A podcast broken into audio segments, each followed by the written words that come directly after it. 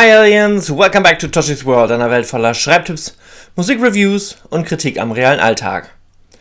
Heute ist Dienstag, Podcast-Tag, die Sonne scheint, ich habe Kaffee am Start, aber es gibt heute keine reguläre Folge als solches, sondern weil gestern als E-Book mein zweiter Teil der Maßbaumythologie äh, erschienen ist, dachte ich, ich lese euch da einfach mal eine kleine Leseprobe rein und äh, dann könnt ihr da reinlesen und wenn es euch gefällt, dann eventuell das Buch kaufen. Deswegen mache ich das ziemlich genauso, wie ich das bei Anonym gemacht habe und lasse den Prolog weg, um euch einen zusätzlichen Teaser und Anreizer zu geben, weil im Prolog sind natürlich logischerweise Zusatzinformationen, die ich jetzt einfach schon weglasse, gemeinerweise. Und ja, die Musik war von Pixabay, lizenzfrei, ausnahmsweise. Und würde jetzt sagen, ähm, das Buch heißt Verborgen, falls ich es noch nicht erwähnt haben sollte. Nach Anonym der zweite Teil. Und ich starte einfach mal stumpf mit Kapitel 1. Der Sommer schien sich beruhigt zu haben. Jedenfalls begann der Sonntagmorgen mit milden Temperaturen und ließ fast vergessen, wie unangenehm der Tag werden würde. Thomas hatte kaum geschlafen. Zu viel schwirrte ihm im Kopf herum. Die Ergebnisse der letzten Nacht waren beunruhigend und er hatte keinen blassen Schimmer, wie er seinen Kollegen die letzten Entwicklungen erklären sollte. Der Wecker klingelte. Er hatte ihn vorsichtshalber auf sechs Uhr gestellt, denn er wollte vermeiden, dass er verschlief. Träge und ausgelaugt erhob er sich aus dem Bett, dankbar alleine zu sein. In Rufens Hotelzimmer hatte er es keine Minute länger mehr ausgehalten. Wie konnte er ihm so etwas Wichtiges vorenthalten? Er hatte ein Recht darauf, die Wahrheit zu erfahren. Er schleppte sich müde in die Küche, um die Kaffeemaschine anzustellen. Vielleicht würde das Koffein seine Lebensgeister aus der Lethargie reißen. Während mit Hilfe des Drucks heißes Wasser in eine schwarze Köstlichkeit verwandelt wurde, lehnte sich der Kommissar mit nackter Haut an die Arbeitsplatte und zuckte kurz wegen der Kälte zusammen. Er dachte an seine Mutter. Ein intensives Gespräch mit ihr war unvermeidlich. Konnte es tatsächlich sein, dass sein Bruder noch lebte? Und wie war sein Vater tatsächlich gestorben? So viele Fragen plagten ihn, und auf keine davon wusste er eine Antwort. Er nutzte die Hebelwirkung seiner Hände und stützte sich von der Platte ab. Auf dem Weg ins Badezimmer wurde er leicht verkrampft.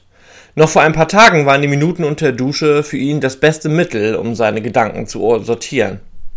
Doch gestern hatte er dort seine erste Vision gehabt und war danach zusammengebrochen. Deshalb schloss er nun mit gemischten Gefühlen die durchsichtige Plastiktür und drehte am Wasserhahn.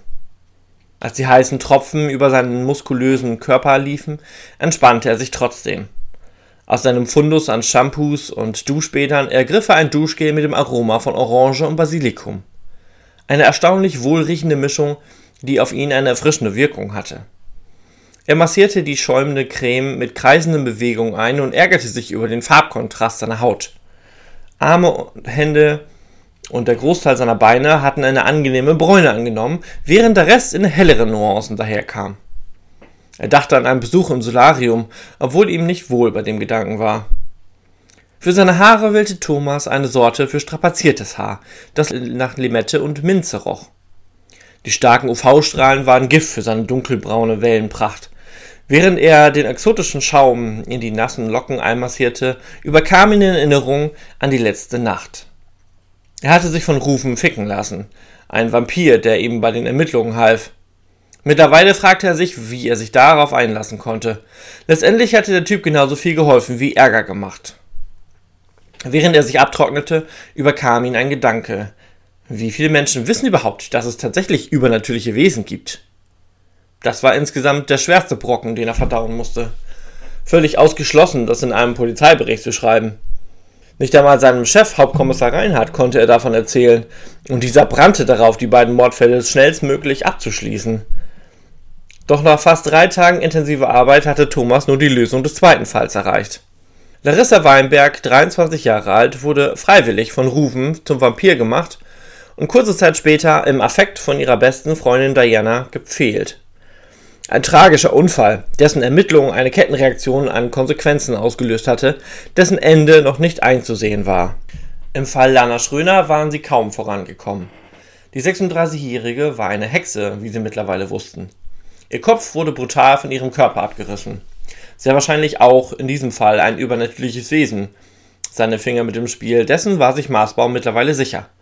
Er stand vor dem Badezimmerspiegel und bändete sein Haar mit einem Glanzwachs, um seiner Mähne eine klarere Struktur zu geben. Als er zufrieden war, folgte er dem Geruch des frisch gebrühten Kaffees. Wahllos griff er sich eine Tasse aus dem Küchenschrank und füllte diese bis zum Rand, so dass er zuerst einen großen Schluck abtrinken musste, um das Porzellangefäß ins Wohnzimmer zum Schreibtisch tragen zu können. Dabei verbrannte er seine Zunge an der heißen Flüssigkeit und leise vor sich hin fluchend schritt er durch den Flur. Ihm fiel ein, was ihm seine Mutter über Hexenflüche erzählt hatte, und er unterdrückte weitere Aussprüche mit einem Kichern. Woher kamen nur diese Visionen? Thomas fragte sich, was das für seine Zukunft bedeutete.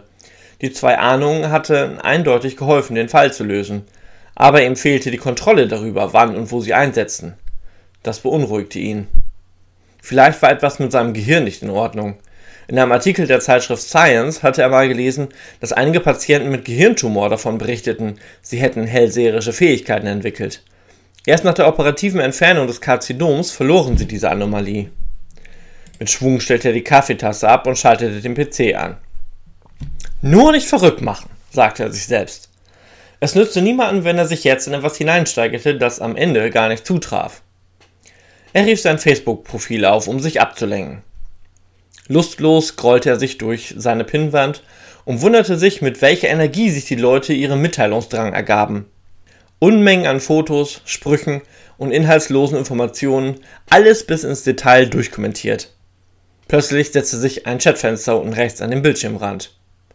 Maßbaum hatte gar nicht darauf geachtet, dass seine bekannte und sporadisches Betthäschen Konstanze online gegangen war.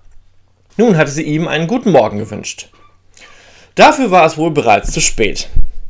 Höflich schickte er das gleiche zurück und sah, dass sie weiterschrieb. Ein Blick auf die Uhr zeigte ihm, dass es kurz vor sieben war.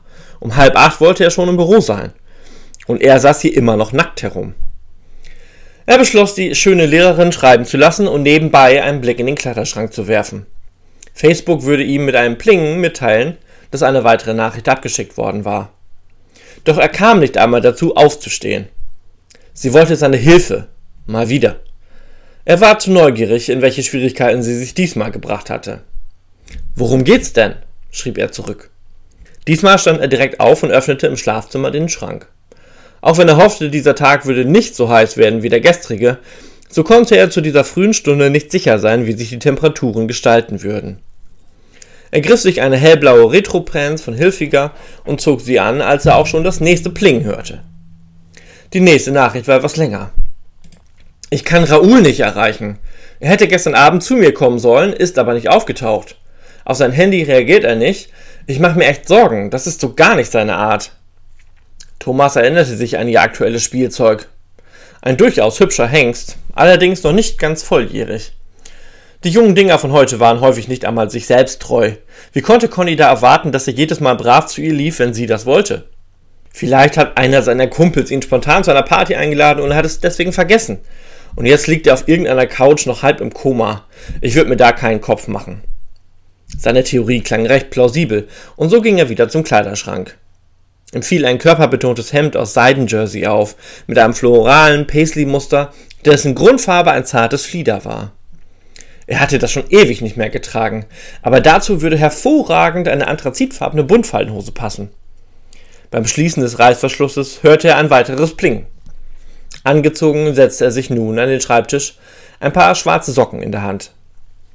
Ich weiß nicht. Normalerweise, wenn er mit den Jungs unterwegs ist, postet er unentwegt Selfies mit seinem iPhone. Warum hat er das denn diesmal nicht gemacht? Darauf hatte er so spontan auch keine Antwort. Er zog die dünnen Füßlinge an und während er nach dem richtigen Paar Schuhe suchte, überlegte er sich, was er ihr schreiben könnte. Er war sich sicher, dass ihr Heißsporn schon wieder auftauchen würde. Vielleicht hatte er das rothaarige Rasseweib satt und war auf der Suche nach Abwechslung fündig geworden. Allerdings konnte er das natürlich nicht schreiben. Zuerst wählte er einen sehr eleganten Schnürschuh aus schwarzem Lackleder von Wolfgang Job.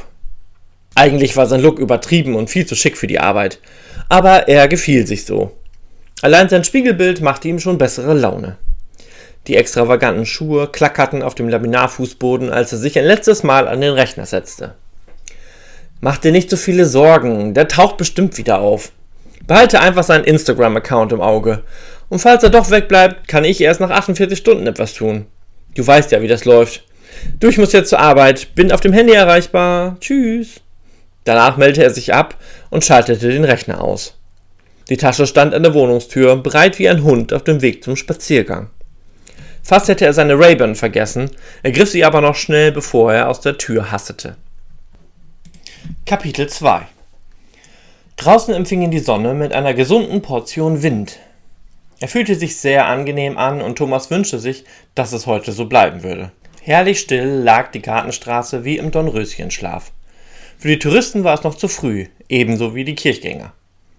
Obwohl er sehr von Rufen enttäuscht war, hoffte er doch, ihn gleich im Präsidium zu sehen, denn er brauchte seine Hilfe.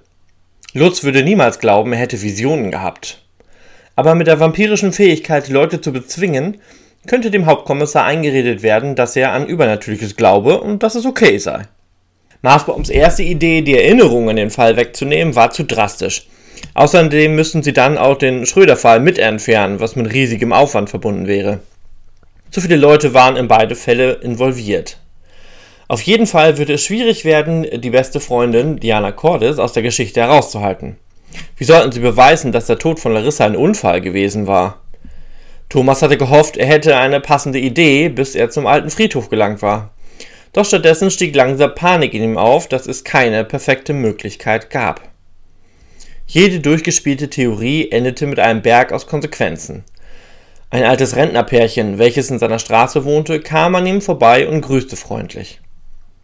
Als er an der Dreiergabelung des Weges ankam, schlug er den rechten ein und schon nach wenigen Metern hatte er einen freien Blick auf den Eingang des Kripo-Gebäudes. Ruven saß auf der Bordsteinkante und die Pose verriet Thomas sofort dessen Gemütszustand. Nicht ohne einen Hauch von Genugtuung näherte er sich, aber mit jedem weiteren Meter stieg seine Anspannung. Die Schultern drückten sich weiter nach hinten und die Brust spannte sich gefährlich auf, so dass er kurzweilig Angst hatte, die Knöpfe seines Hemdes würden gleich in alle Richtungen explodieren. In einem Bruchteil von Sekunden war der Vampir aufgesprungen und stand nun gefährlich nah vor ihm. Die haselnussbraunen Augen spiegelten einen gewissen Schmerz wider, und der Kommissar fragte sich, wie er darauf reagieren sollte. Schließlich war er es, der verletzt wurde. Dann stieß ihm diese besondere Mischung aus Körpergeruch und Parfum in die Nase, und die Schmetterlinge in seinem Bauch begannen wieder zu flackern. Das ärgerte ihn. Marsbaum konzentrierte sich und schaltete seinen Verstand auf Autofokus. Du musst im Büro gleich schnell vorgehen. Die Kollegen müssen bezwungen werden. Es ist wichtig, dass sie an übernatürliche Wesen in dieser realen Welt glauben. Allerdings müssen sie schwören, dieses Wissen als Geheimnis zu bewahren. Erst dann können wir gezielt weiterarbeiten. Rufen hörte ruhig zu, doch Thomas spürte seine Zerrissenheit. Es gab noch so viel zu sagen, aber dies war nicht der richtige Moment dafür. Bekommst du das hin? Der hübsche Untote nickte entschlossen und wieder selbstsicherer. Er war herausgefordert. Eine Aufgabe, um seine Fähigkeit unter Beweis zu stellen, reizte ihn natürlich. Sie verabredeten noch kurz, dass Rufen vorgehen sollte, um sein Werk zu beginnen, und schon zischte dieser die Treppe hinauf. Marsbaum blieb noch einen Moment draußen stehen, atmete tief ein und wieder aus.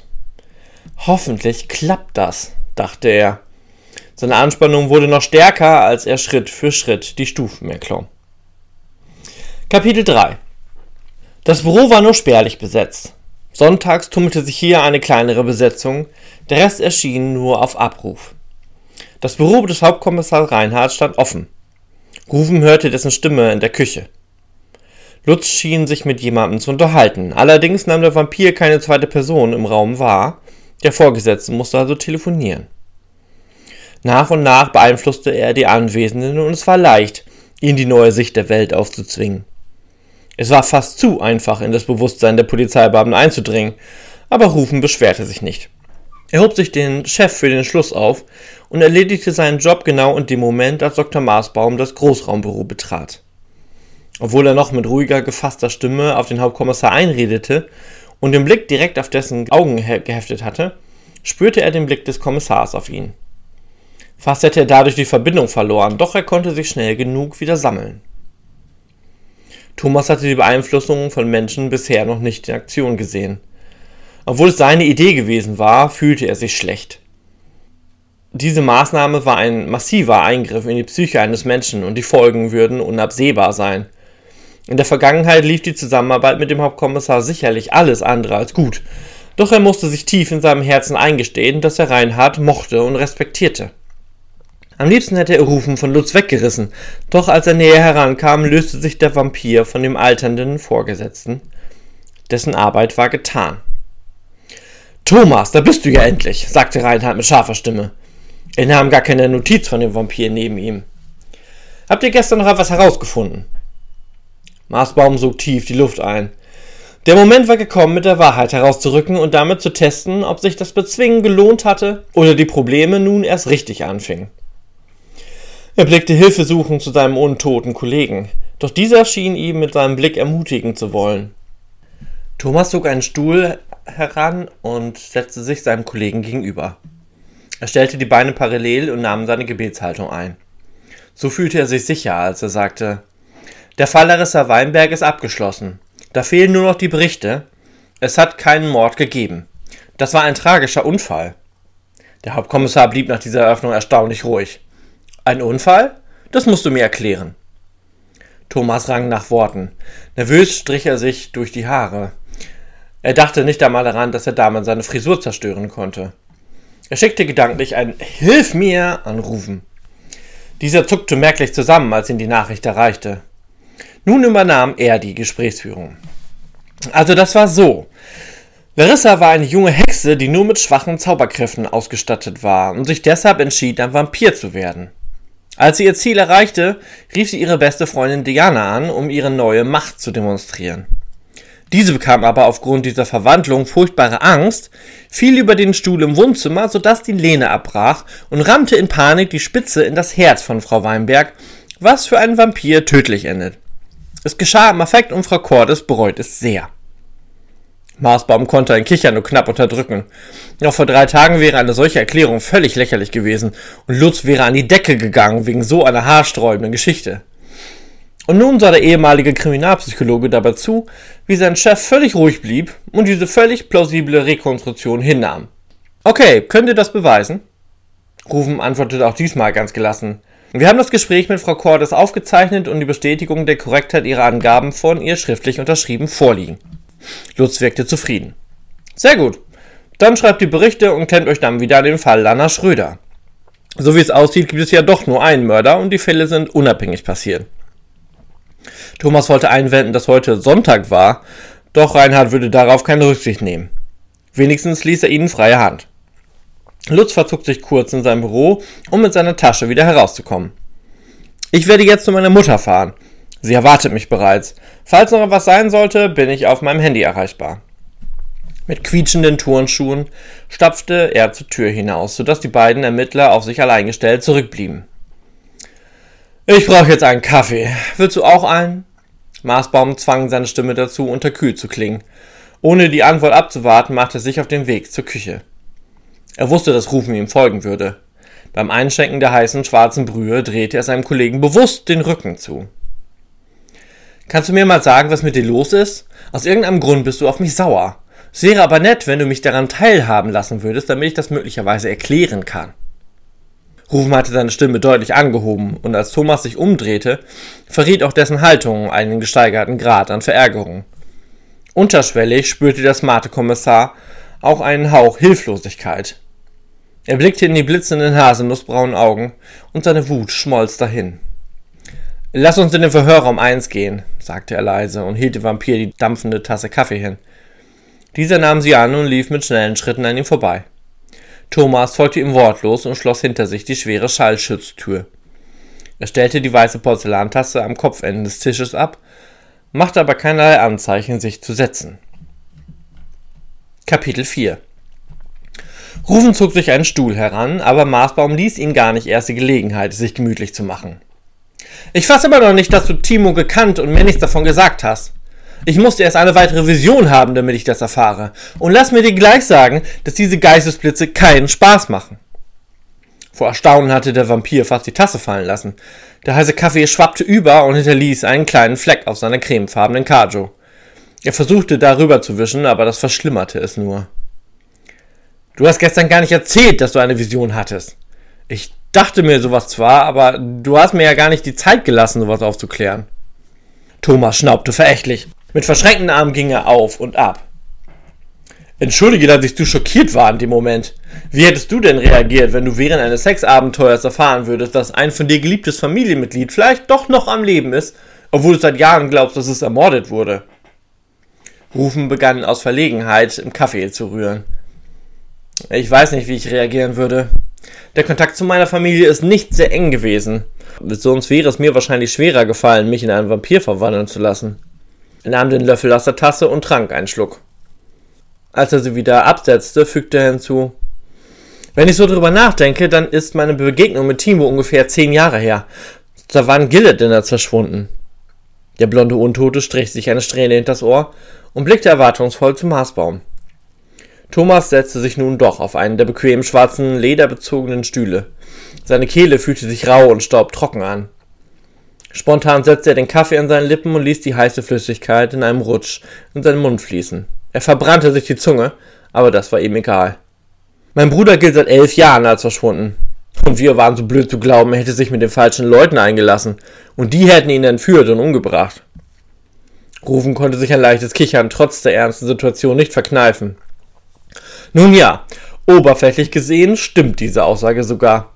Aliessa ist eindeutig der falsche Umgang, wenn sie ihn bezwungen hat. Ist er nicht freiwillig mitgegangen. Und getötet hat sie ihn nur auch. Der Kommissar konnte noch nicht den benötigten Humor dafür aufbringen. Dann ist er jetzt ein Vampir? Und trinkt fröhlich das Blut anderer Menschen? Oder trinken heutzutage alle Vampire Blutkonserven so wie du? Rufen lachte herzlich und erhob sich von seinem Platz. Also es wäre für unseren Ruf super, wenn alle meinem Beispiel folgen würden. Aber wie ich neulich schon erwähnte, gibt es unter uns sowohl gute als auch böse Gemüter. Diese Dualität gilt übrigens für alle übernatürlichen Wesen. Er blickte zum Fenster hinaus. Die Sonne stand schon hoch am Himmel und fügte sich strahlend hell in den cyanfarbenen Himmel ein. Einzelne Wölkchen flogen wie kleine Zeppeline vorbei. Plötzlich drehte er sich um. Mich packt gerade der Gedanke, dass du vielleicht auch übernatürlich bist. Oder wie erklärst du dir diese Vision und die Tatsache, dass ich deine Gedanken nur lesen kann, wenn du es zulässt? Nun war es an Thomas zu lachen und es fühlte sich so befreiend an, dass er fast nicht wieder aufhören konnte.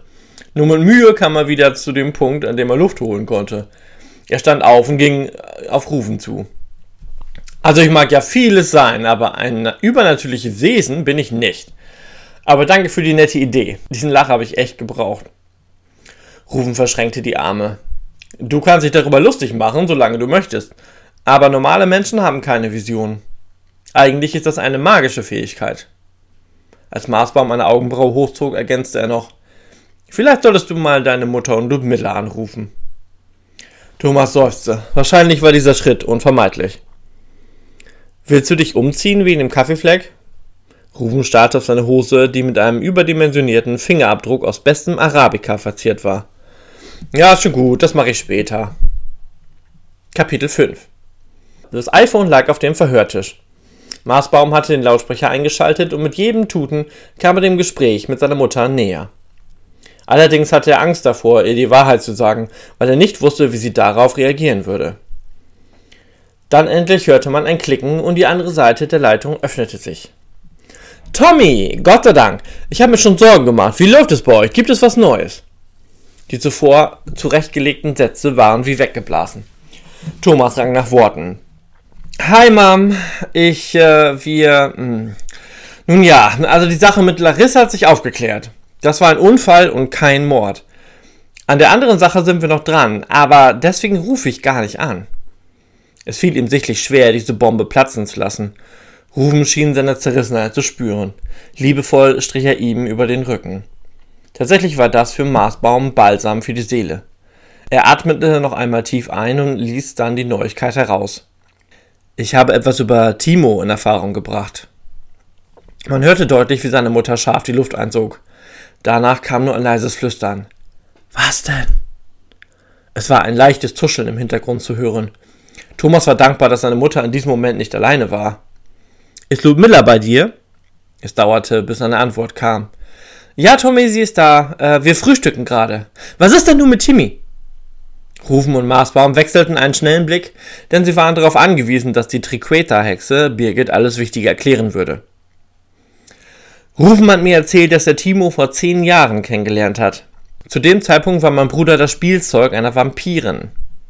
Er ließ den Satz in der Luft hängen und wartete auf eine Reaktion. Sein Kollege erhob den rechten Daumen, um zu signalisieren, dass er mit der Wortwahl einverstanden war. Es folgte ein Klicken und dann hörten sie die weiche Stimme von Ludmilla.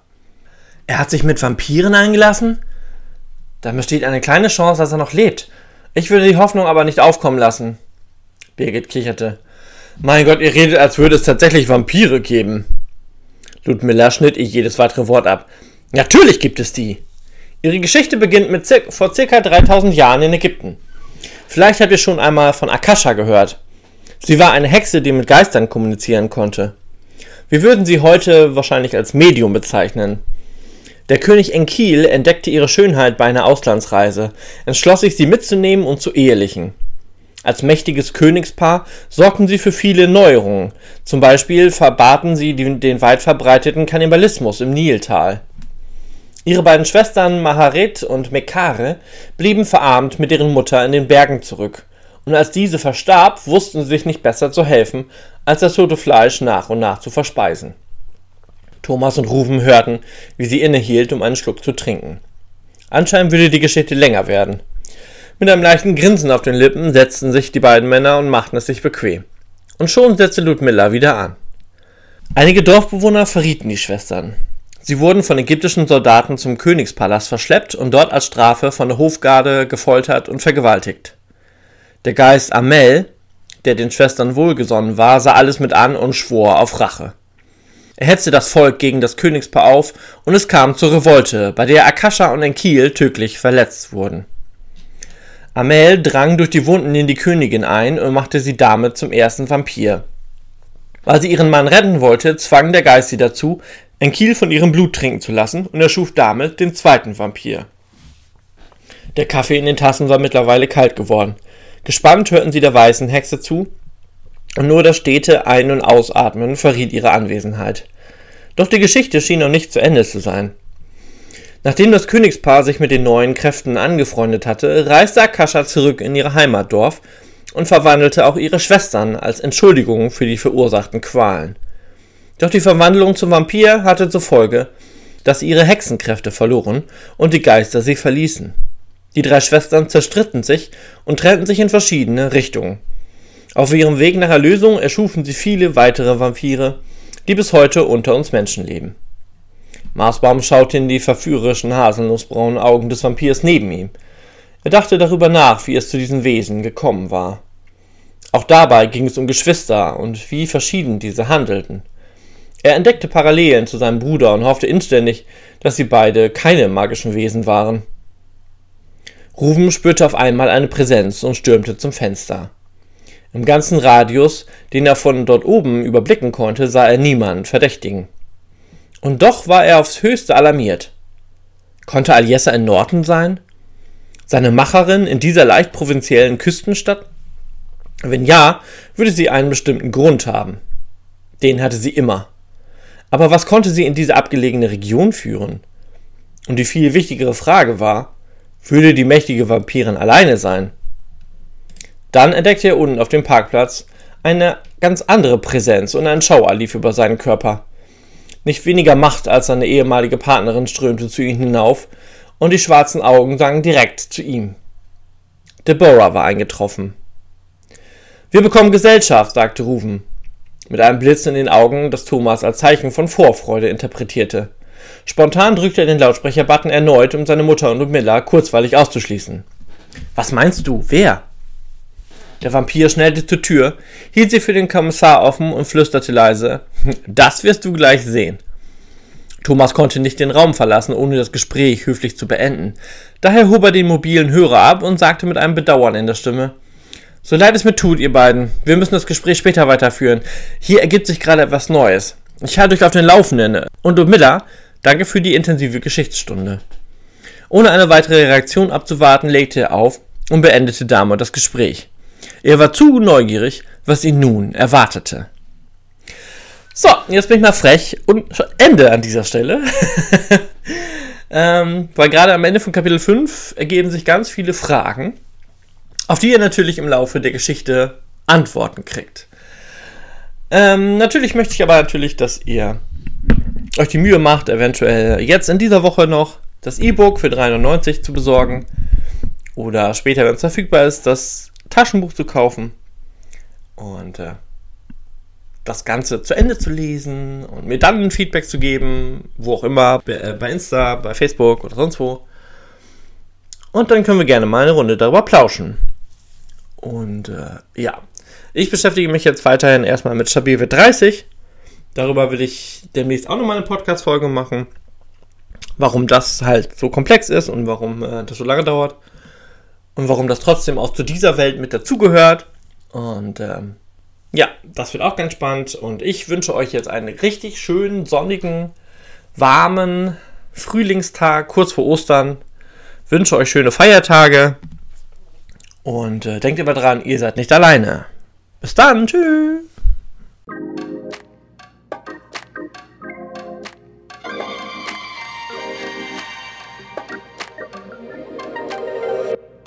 Thank